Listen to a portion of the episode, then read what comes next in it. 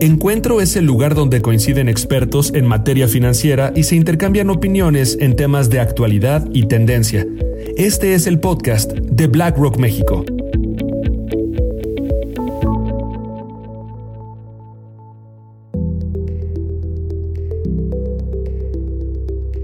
Hola a todos y bienvenidos a Encuentro. En esta ocasión tenemos a Axel Christensen, quien lo recordarán por episodios anteriores en donde nos platicó sobre las elecciones en Estados Unidos y la importancia que tendrían sobre la región de Latinoamérica. Axel es nuestro jefe de estrategia en inversiones para Latinoamérica y para Iberia. Axel, ¿cómo estás? Bienvenido. ¿Cómo estás Álvaro? Muy a gusto aquí nuevamente. Ah, un placer conversar contigo hoy día. No, muchas gracias Axel.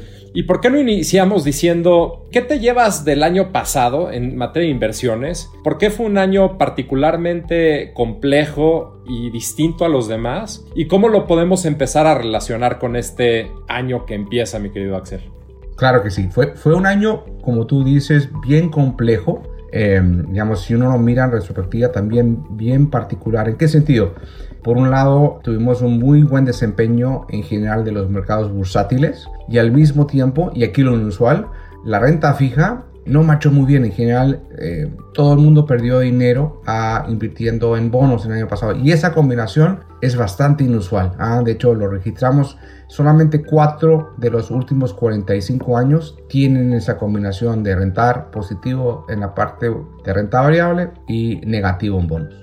Gracias Axel. Y si te parece entrando a la conversación que lo que estaríamos buscando el día de hoy es que nos platiques cómo se presenta este año, qué oportunidades ves, por qué seguirá siendo un año atípico y sobre todo para cualquier persona que nos escuche, por qué también puede de alguna manera tomar oportunidades en el mundo de las inversiones. Creo que hay tres elementos muy importantes que están sucediendo y que tenemos que afrontar. Uno es vivir con inflación. Creo que salieron hace poco los índices inflacionarios de Estados Unidos y de México rondando los 7%. Por otro lado, eliminar la confusión. Oye, ¿qué, ¿qué significa lo que estamos viviendo? ¿Qué pasa con esta famosa crisis de los containers, los supply chains? Este, ¿Qué está pasando con el mundo de los chips? ¿Qué tenemos que hacer para seguir navegando a una economía de cero emisiones? Si te parece, Axel, ¿por qué no empezamos con lo primero, como siempre? ¿Qué es esto de saber vivir con la inflación? O sea, ¿qué recomendaciones haces y cómo estás enfrentando este tema? Mira, es, un tema que, no solamente compete al mundo de inversiones, o sea, como consumidores, para aquellas personas que les toca trabajar en una empresa, estamos teniendo que lidiar con quizás algo que no es tan desconocido en nuestra región, en América Latina, pero eh, en Estados Unidos y en Europa tenemos que remontarnos literalmente a décadas atrás para encontrar inflaciones que, como tú señalabas, estén del nivel actual del 7%. Entonces, hay mucho de desconocido para una generación casi completa de, inversionistas. Y eh, la pregunta que más recibimos, la gente del equipo de estrategia, es ¿cómo me protejo de la inflación como inversionista? ¿Hay alguna manera? ¿Qué tipo de instrumentos? Por ahí algunos sectores, las monedas, ¿qué tipo de alternativas tengo cuando quiero que, digamos, mi dinero lo pueda ahorrar y pueda buscar retornos que me permitan ganar a la inflación que está tan alta? Oye, Axel, y en relación a esto, digo, el, concepto de la inflación creo que lo estamos oyendo y, para los que no estén tan familiarizados con ellos, pues como consumidor y como inversionista significa, oye, lo que te alcanzaba ayer ya no necesariamente te alcanza hoy, ¿no? El peso que gastabas para comprarte un bien ya no te alcanza para comprarte ese mismo bien el, día de hoy y para eso creo que es importante protegernos. Alrededor de lo que comentas, Axel, COVID sigue jugando un juego importante en este, en este juego inflacionario. En, creo que como tú dices es muy atípico porque nunca habíamos visto, por ejemplo, esos números inflacionarios en, Estados Unidos por muchísimo tiempo y en México, pues teníamos un trayecto ya muy largo de, bajos porcentajes inflacionarios, ¿no? Entonces, ¿cómo juega COVID ahí? Y, por otro lado, ¿qué podemos hacer cualquier persona que esté escuchando para efectos de, defender ese concepto? Bueno, claro que sí, COVID tiene un rol muy importante para entender lo que ocurrió con, con la inflación actualmente. Por un lado, COVID eh, tuvo, eh, porque tuvimos que cerrar las economías y cerraron fábricas y cerraron puertos y tuvimos que irnos todos a casa para, digamos, poder enfrentar esto. Las cadenas de suministro, ah, las tiendas quedaron con niveles de, inventario muy bajos y en la medida, y esto fue muy marcado el año eh, pasado, 2021, en la medida que empezamos a salir de COVID, regresa todo el mundo que quiere comprar lo que no pudo comprar durante el encierro. Y como estaban tan limitadas, tan restringidas, eh, digamos, las cadenas, los, los suministros, los inventarios, había mucho necesidad, mucha demanda en jerga económica por muy poquitos bienes disponibles ¿ah? o poca oferta en lenguaje económico. Entonces, mucha demanda al momento de poca oferta, eso eh, redunda en que los precios se comienzan a subir. ¿ah? Y, si a eso eh, le agregamos en muchos lugares del mundo mucho dinero en circulación y esto porque los bancos centrales tenían los tipos de interés muy bajito, todo eso sumó para que la inflación, como tú bien señalabas, en Estados Unidos o en México, que en general está bien limitada, bastante controlada, pues escapara. Todo el mundo saliendo de una vez a comprar muchos productos que, que no estaban en la cantidad necesaria. Entonces, eso por lo pronto ha estado detrás de la inflación. Y al momento de, de decir, bueno, ¿y cómo lo hago como inversionista? ¿Cómo me protejo frente a eso? Bueno, vas a querer buscar por un lado, hay instrumentos, hay bonos, por ejemplo, indizados a inflación. En Estados Unidos se llaman TIPS, en México se llaman UDI bonos que te permiten ganar inflación y por ahí algo más. Pero también al momento de invertir, por ejemplo, en acciones de compañías, hay empresas o hay sectores que por su modelo de negocio, por el tamaño que trae la, compañía, por el tipo de productos que tiene, te permiten al menos mitigar y en algunos casos incluso pues mayores ventas cuando la inflación es tan alta. Entonces piensen por ejemplo en aquellas empresas que producen materias primas que están en alta demanda o típicamente el sector de bien raíz porque los contratos muchas veces permiten ajustar a inflación. Los alquileres te van a dar mejor protección que, por ejemplo, cuando vendes un producto, por ejemplo, de, consumo masivo, que siempre el producto está en un monto nominal, en pesos, y cuesta muchísimo porque hay mucha competencia y el, público es muy sensible al precio, en traspasar ese mayor precio que tienes tus insumos al consumidor final. Entonces, vas a estar queriendo enfocar más inversión en aquellos sectores que te dan esa protección y tratando de evitar aquellos que se vuelven más vulnerables cuando la inflación está más alta. No, gracias, Axel. Y se me ocurren, por ejemplo, en México, pues, las famosas fibras, ¿no? Este, que, pues, normalmente están, eh, bueno, no normalmente, están invertidos en real estate, que a su vez están este, muchos protegidos con, con cláusulas relacionadas con ajustes inflacionarios y por lo tanto cuidan esa devaluación, ¿no? Que tiene el dinero en el, en el tiempo, ¿no? Oye, Axel, y en torno a 2022, mencionábamos en un inicio, seguiremos teniendo que lidiar con, con la confusión. Es decir, los mercados y los países ya aprendieron a, administrar estos elementos o tendremos que todavía afrontar un, trecho de ciertas pues, indefiniciones o movimientos que no conozcamos, etcétera. ¿Cuál es tu opinión en ese, en ese sentido?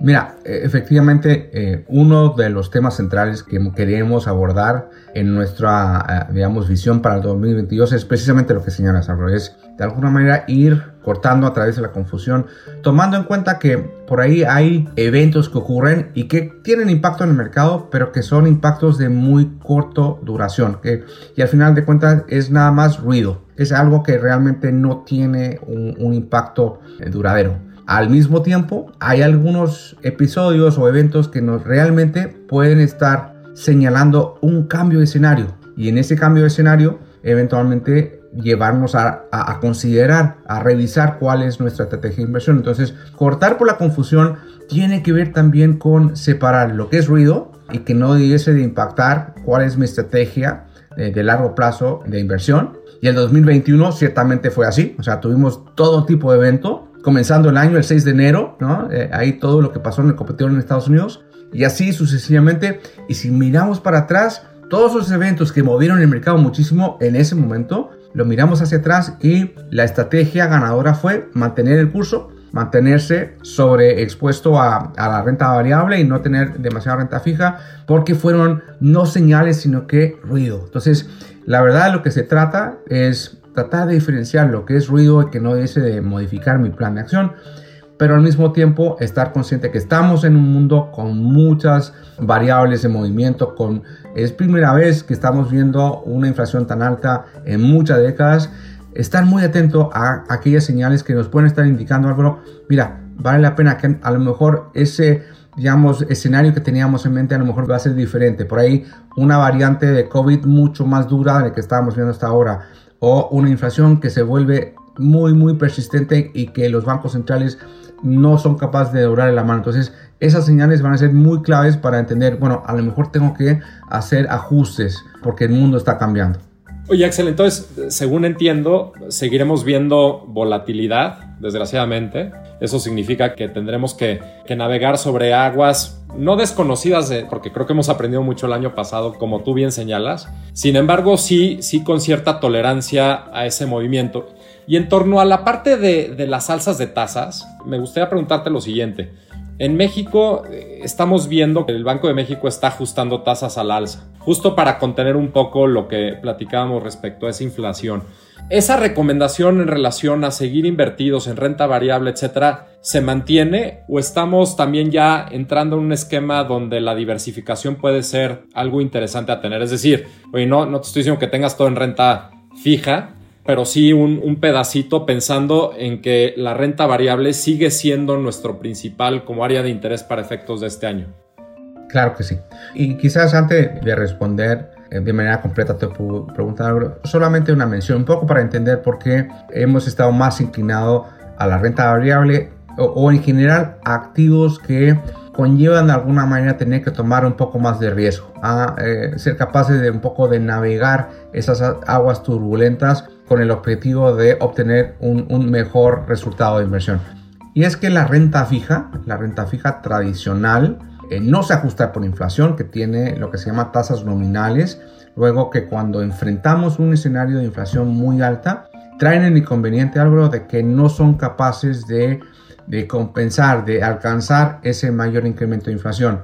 Entonces, al final del día, lo que yo invierto y lo que obtenga de ganancia no son suficiente para mantener mi poder adquisitivo. O sea, yo a la larga termino con esa inversión pudiendo comprar menos bienes o contratando menos servicios porque el dinero, digamos, ha perdido valor. Entonces, frente a ese escenario, digamos, vale la pena tomar un poco más de riesgo, entendiendo el riesgo como estar dispuesto a tomar un poco más de volatilidad, en pos de obtener un rendimiento que sí me alcance como para superar a esa inflación que está más alta. Entonces, eh, eh, en buena medida la renta variable da una respuesta, pero no es el único tipo de instrumento que nos permite enfrentar ese mayor riesgo inflacionario. Por lo pronto, sí hay dentro de la renta fija, hay instrumentos como mencionábamos que están indizados a inflación, TIPS en Estados Unidos o de bonos, la deuda de países emergentes en general que ya han adelantado bastante subir los tipos de interés, así que el rendimiento que está ya más alto me permite también compensar o incluso en algunos países superar las expectativas de inflación. Entonces, eh, en respuesta a lo que tú eh, preguntabas, Álvaro, la diversificación ciertamente tiene un rol, como siempre, en enfrentar este tipo de riesgos ah, y lo podemos, podemos encontrar respuestas a mayor inflación en la renta fija, en ciertos segmentos, por cierto, en la renta variable y también en, instrumentos que eh, más bien eh, estarían en mercados privados. Perfecto, Axel, muchísimas gracias. Si estás de acuerdo, vamos al tercer punto que creo que es muy relevante relacionado con nuestro outlook para 2022 y es esta transición a cero emisiones. Creo que mucho de, nuestra audiencia puede estar confundida o de alguna manera sin tener claridad a que esa transición a cero emisiones no solo significa causarle un bien al planeta, ¿no? A futuro, sino también está muy relacionada al resultado que puede tener en sus inversiones y a la mitigación del riesgo de los emisores que puede ser beneficiados de, ¿no? Entonces, ¿nos podrás platicar por qué, por qué esa transición es tan relevante para nosotros y por qué creemos que eso ayuda eh, a nuestros, a nuestros clientes? Claro que sí. Y, y hay que entender esta transición porque muchos clientes nos preguntan, bueno, ¿y cómo la transición a emisiones eh, netas cero de carbono que, por ejemplo, países que suscribieron el Acuerdo de París se apunta a lograr el 2050. Quedan, digamos, prácticamente 30 años para llegar a esa meta. ¿Por qué preocuparnos hoy? Es que en los mercados financieros el impacto ya lo estamos viviendo hoy. ¿ah? Y déjame darte un par de ejemplos. En primer lugar, la volatilidad que hemos visto recientemente en el precio de muchos combustibles, incluyendo el petróleo, si bien reflejan algo, lo que platicábamos respecto a la inflación, también es eh, eh, consecuencia de la transición a, a un mundo en que el consumo de hidrocarburos como el petróleo va a ser mucho más bajo Pero la manera en que los productores de petróleo y nosotros que consumimos petróleo en nuestros coches vamos ajustando no está plenamente sincronizada. Entonces, ¿qué ocurre? El mercado empieza a ver que las compañías de petróleo están invirtiendo menos porque saben que en eh, años hacia adelante la demanda va a decaer, pero precisamente ahora que estamos saliendo del encierro de, la pandemia y nos ponemos a viajar, nos montamos en el, coche que queremos un poco ya salir, ¿no? De estar de tanto tiempo en nuestra casa, la demanda, el consumo de, petróleo aumenta a la vez. Entonces, estamos en esa transición y es uno, de los primeros puntos que queremos eh, eh, remarcar, es que la transición es una transición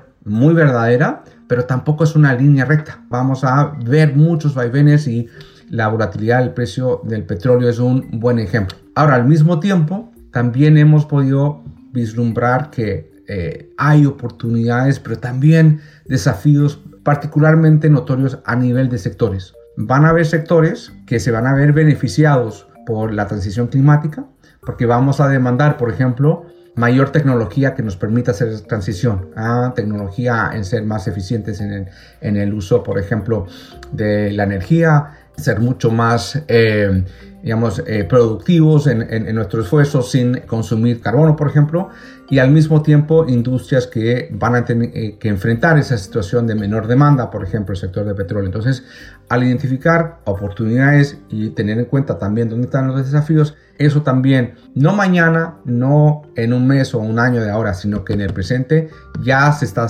haciendo notar en la manera en que los eh, inversionistas están tomando sus decisiones.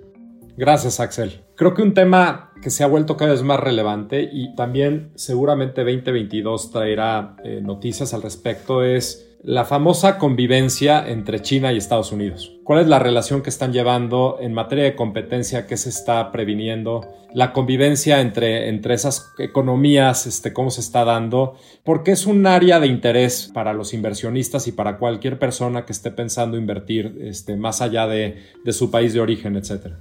Es, es, un tema muy importante. Y yo quisiera, digamos, eh, quizás abordar tu pregunta en, en dos áreas. Eh, eh, el primero de ellos es entender que no creemos que estemos frente a una nueva versión o variante de la Guerra Fría.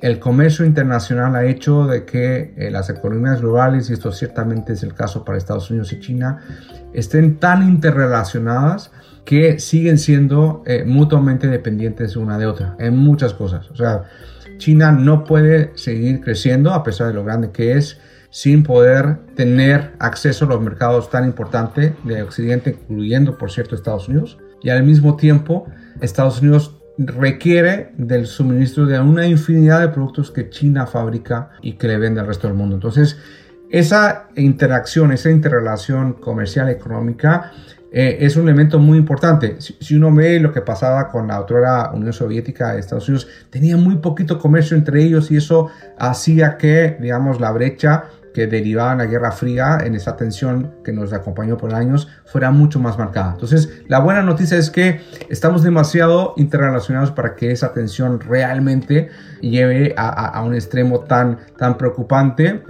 que, que de alguna manera estuvo ensombreciendo al mundo por tantas décadas. Ahora, al mismo tiempo, China está persiguiendo como toda potencia que ya está encontrando su lugar en el mundo, y China, por cierto, está en esa ruta, volverse cada vez más autosuficiente en temas críticos. Y un tema que China ha estado persiguiendo con mucho interés es cómo lograr seguir avanzando en la escala de valor agregado de tecnología. China sigue siendo muy dependiente de componentes críticas en relación a eh, desarrollo tecnológico y por lo tanto, y aquí es donde vemos una oportunidad muy interesante, algo, vamos a seguir viendo en China mucha inversión en el sector de tecnología y creemos que como inversionista eso puede presentar eh, oportunidades muy interesantes donde eh, el inversor y el gobierno están muy alineados, es, es un interés mutuo de que es un sector que se desarrolle, que crezca, que, que reciba inversión. Entonces, en un mundo en que vamos a seguir entrelazados, pero al mismo tiempo que China está buscando ocupar un rol de, país, de potencia mucho más marcada que incluye el desarrollo eh, de eh, economías sofisticadas. Ambos creemos que apuntan a interesantes oportunidades, por cierto, riesgos, estas tensiones no están exentas de riesgos y habrán capítulos en que eso se traduzca en volatilidad de mercado, pero al final de cuentas creemos que eh, China, eh, digamos, no puede estar para nada fuera del radar de los, inversionistas. Por cierto, Estados Unidos lo seguirá haciendo. Y, un poco el desafío es, para el resto del mundo, que ¿cómo encajamos? Países como México o el resto de Latinoamérica, ¿cómo vamos a encajar en una relación que va a ser, digamos, interesante, por decirlo así? Ah, tensa, pero todavía muy colaboradora. Oye, Axel, y si puedo entrar un poquito más a ese tema, a mí me parece muy interesante lo que dices en cuanto a la convivencia de economías emergentes con economías desarrolladas y cómo se necesitan unas a otras, ¿no? O sea, para efectos de, incrementar, ¿no? La actividad de sus mercados, este, las oportunidades de, sus, de su gente y sobre todo también la transición a una, una economía mucho más sostenible, ¿no? ¿Podrías platicarnos, Axel, si puedes, de la relación de China con Latinoamérica o con México un poco para la audiencia que nos está oyendo y que le interesa saber más allá de Estados Unidos, China, qué significa China también para nosotros en la región?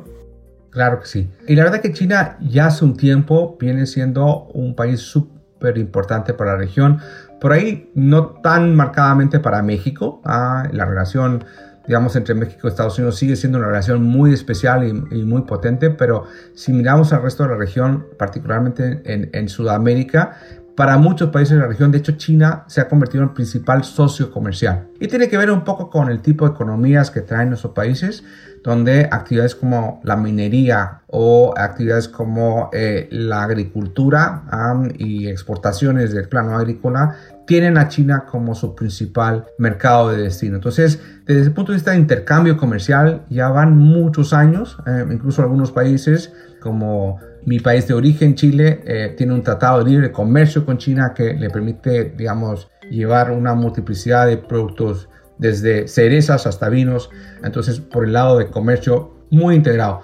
Lo que es interesante es ver cómo esa relación ha ido pues avanzando y, estamos viendo cada vez más inversión de capitales chino en industrias locales o en, servicios locales. Entonces, inversiones en el sector minero, inversiones en el sector eléctrico, ya sea porque están buscando de alguna manera acercarse a sus fuentes de productos tan importantes, o sea, piensa cobre o piensa en todos los alimentos que produce Brasil para alimentar a la población china. Entonces hay un interés de poder de alguna manera estar más cerca de ese, de ese suministro, de ese origen de productos. Pero al mismo tiempo, China, con el tamaño que trae, eh, ya ha empezado a generar exceso de, capital y quiere buscar oportunidades de inversión, así como lo hicieron países europeos o el propio Estados Unidos décadas atrás. Entonces China está recientemente buscando en sectores como el sector eléctrico, ¿ah? el sector de telefonía, oportunidades de inversión en la región.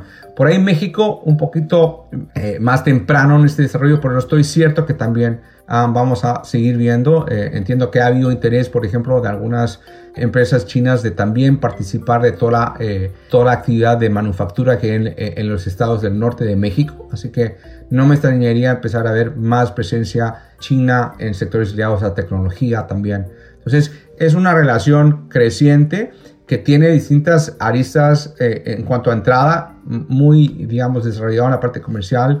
Yo creo que crecientemente en otras áreas como la parte tecnológica y, por cierto, en ver a China dentro de los principales inversionistas en los países de nuestra región.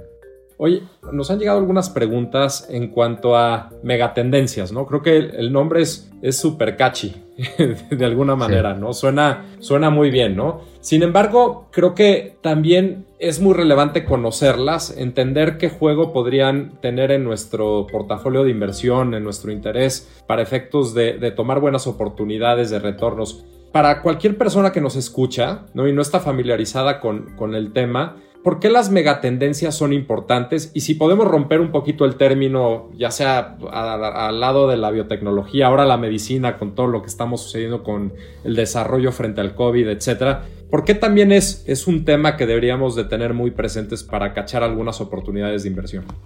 Me, me, encanta tu pregunta, Álvaro, porque lo que ha logrado las megatendencias es un poco sacarnos de los esquemas rígidos de mirar al mundo de inversiones, ya sea solamente con la óptica de una región, un país o un determinado sector. lo que nos permite abordar cuando hablamos, por ejemplo, queremos invertir en todo lo relacionado con energías limpias o con todo lo relacionado con, con el cambio demográfico, con una población que está envejeciendo, eso nos permite salirnos de esos, digamos, restricciones rígidas y por ahí mirar oportunidades que pueden estar en un sector, pero también otro sector, pero que tienen un hilo común de atender un mismo tema o tendencia. Ah, ya te decía, el envejecimiento de la población o la inteligencia artificial. No basta solamente quedarme en una industria, por ejemplo, de salud, si estoy preocupado de mirar qué pasa con la población que envejece. También voy a mirar, por ejemplo, a empresas que puedan estar en el sector de eh, inversión inmobiliaria, porque el, tipo de demanda que tiene el adulto mayor del tipo de casas ah, va a ser diferente. Entonces, nos permite como inversionistas una flexibilidad mucho mayor, pero al mismo tiempo esa flexibilidad, pues concentrarla en un tema que eh, además no es mucho más fácil de entender y de relacionarlo con nuestra propia vida. O sea, todos nos estamos volviendo más viejos, mi querido Álvaro. Entonces, al momento de invertir, nos va a caer, nos va a hacer mucho sentido el traer inversiones en distintos sectores, incluso en distintos países. Lo, vamos a poder, como dices tú, cachar muy bien respecto a qué tipo de oportunidades se nos presentan. Gracias, Axel. Estoy tratando de encapsular esta conversación sobre dos principales tesis. Uno es 2022 traerá grandes retos, pero también traerá grandes oportunidades. Y respecto a esas grandes oportunidades, creo que podemos prestarle mucha atención al sector renta variable o a la parte de bonos relacionados con la parte de inflación para protegernos de aquello, ¿no? Y a su vez, creo que también deberemos de fijarnos mucho a la parte internacional, al juego que está teniendo la relación de Estados Unidos con China, pero también de China en relación a otros países de la región o a la región total. Y por último, aprovechar también de ciertos movimientos que estamos viendo y que estamos capturando a través del ofrecimiento de megatendencias y las inversiones. Axel, conforme cerramos el programa, te preguntaría, ¿qué nos recomiendas, aparte obviamente lo que ya platicaste, para este 2022? A, a, mí o a cualquier otro inversionista que está allá afuera o a cualquier persona que aún no es inversionista, pero que quiere serlo y que todavía no le entra por alguna razón, ¿qué mensaje le dejarías? Yo el mensaje que le daría es eh, un poco mirar la inversión como algo que es mucho más cercano. Uno a veces como que le mira de lejos a la inversión diciendo que esto es muy complicado, que es muy difícil de entender. Y creo que hoy, por hoy eh, ya realmente estamos viendo un esfuerzo muy importante en llevar contenido mucho más entendible por, digamos, por una audiencia eh, más diversa. Al mismo tiempo, muchas iniciativas orientadas en educación financiera como para que tomemos mejores decisiones. Entonces, a tu pregunta, yo le dedicaría un tiempo a buscar qué tipo de iniciativas de educación financiera, de contenido que me van a permitir entender mejores mis, eh, inversiones y tomar decisiones, eh, digamos, más alineadas con mis objetivos y de manera más informada. Muchísimas gracias, Axel.